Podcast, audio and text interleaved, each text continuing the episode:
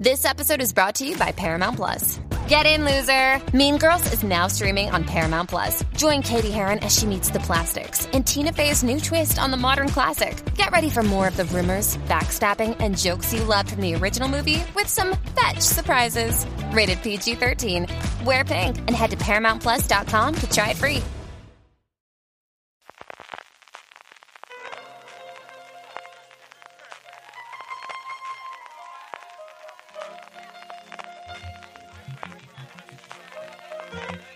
Estás escuchando Fuera de Series con CJ Navas.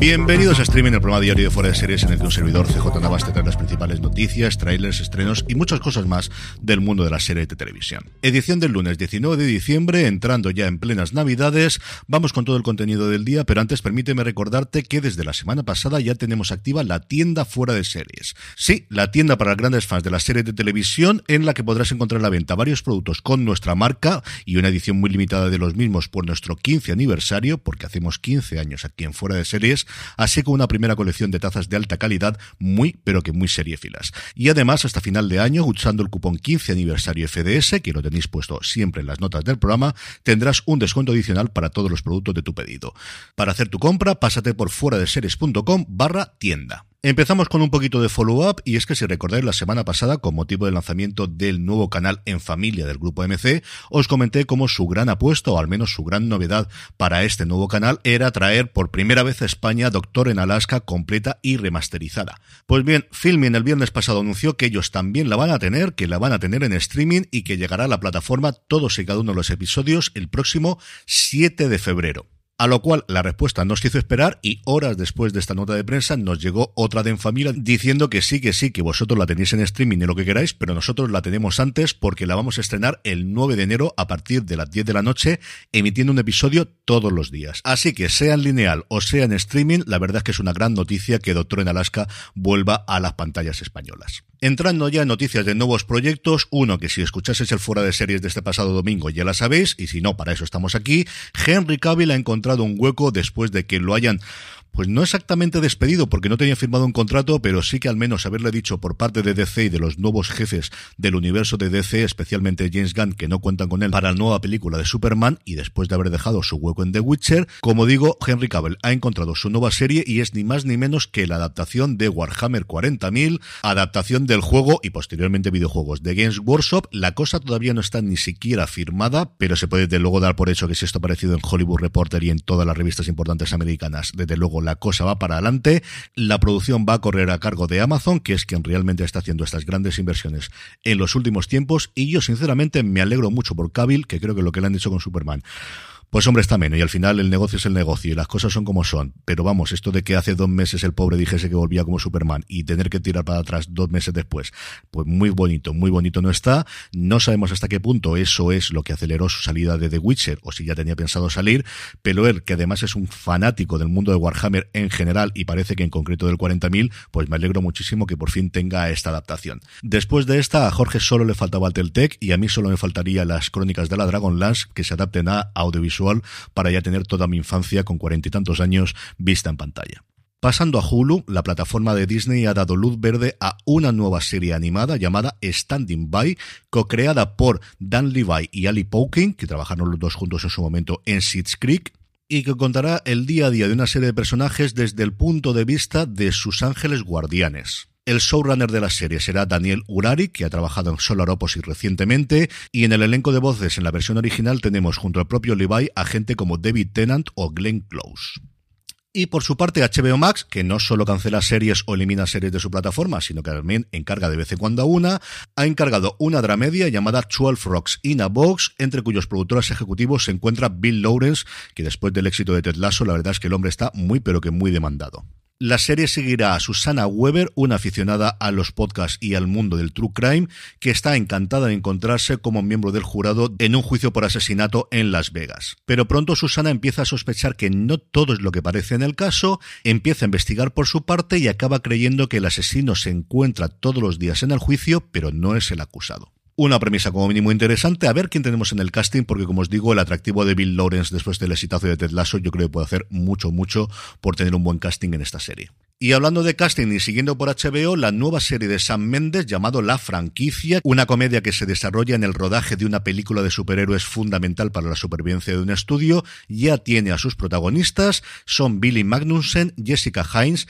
Darrell Goldstein, Isaac Powell, junto a Richard Grant y un actor que a mí me encanta como es Daniel Brühl. La premisa de la serie, que la verdad es que a mí me gusta mucho, fue una idea original de Méndez, que parece que va a dirigir todos los episodios, mientras que de la parte de los guiones se va a encargar Joe Brown, que trabajó en VIP en su momento y actualmente lo estaba haciendo en Avenue 5.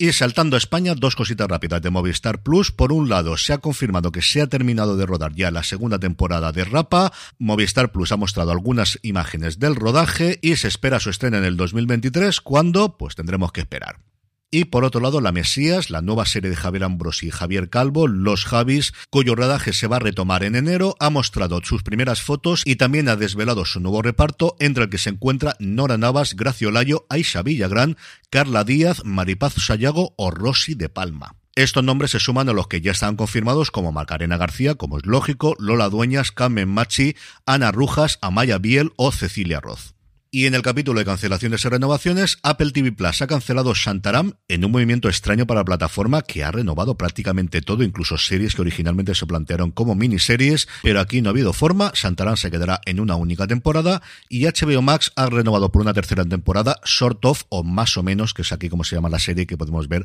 a través de Movistar Plus.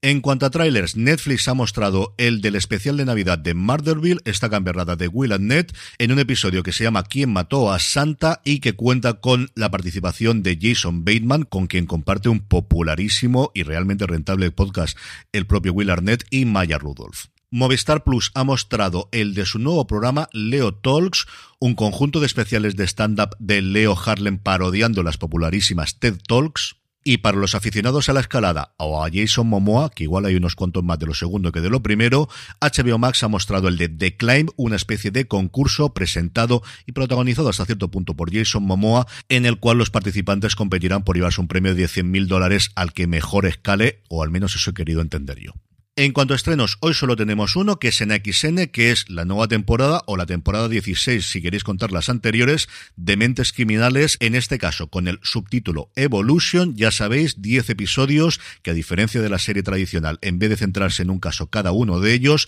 va a tener un arco para toda la temporada de un grupo de asesinos en serie que gracias a la pandemia se han puesto en contacto entre sí y una vez que se relajan las medidas del confinamiento, empiezan a actuar todos juntos. Es lunes y eso quiere decir que tenemos como siempre el top 10 de Just Watch. Ya sabéis, esta plataforma y aplicación para encontrar en qué lugar, en qué plataforma, en qué cadena se emiten nuestras series y películas favoritas. Un listado con pocos movimientos con respecto a la semana pasada, pero era bastante de esperar.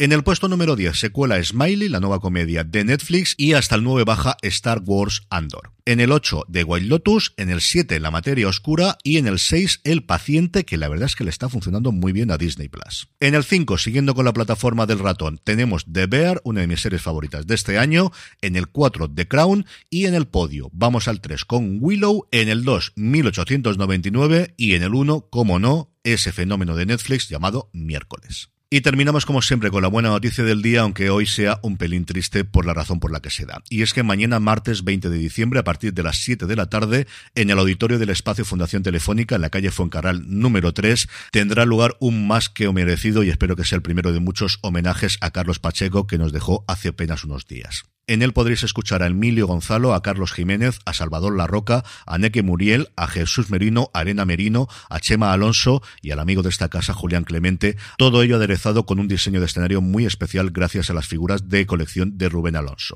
Si no podéis acudir a Madrid, se emitirá como siempre todas las cosas de Fundación Telefónica a través de su streaming, pero si podéis hacerlo, yo no me lo perdería, podéis reservar la entrada que es gratuita hasta que se agoten en su página web espacio.fundaciontelefónica.com. Y con esto nos despedimos por hoy, volvemos mañana, recordaros fuera de series.com barra tienda para regalar o autorregalaros, que os lo merecéis, las tazas más molonas del mundo de las series y nuestra colección especial por nuestro 15 aniversario. Gracias por escucharme, volvemos mañana y recordad, tened muchísimo cuidado y fuera.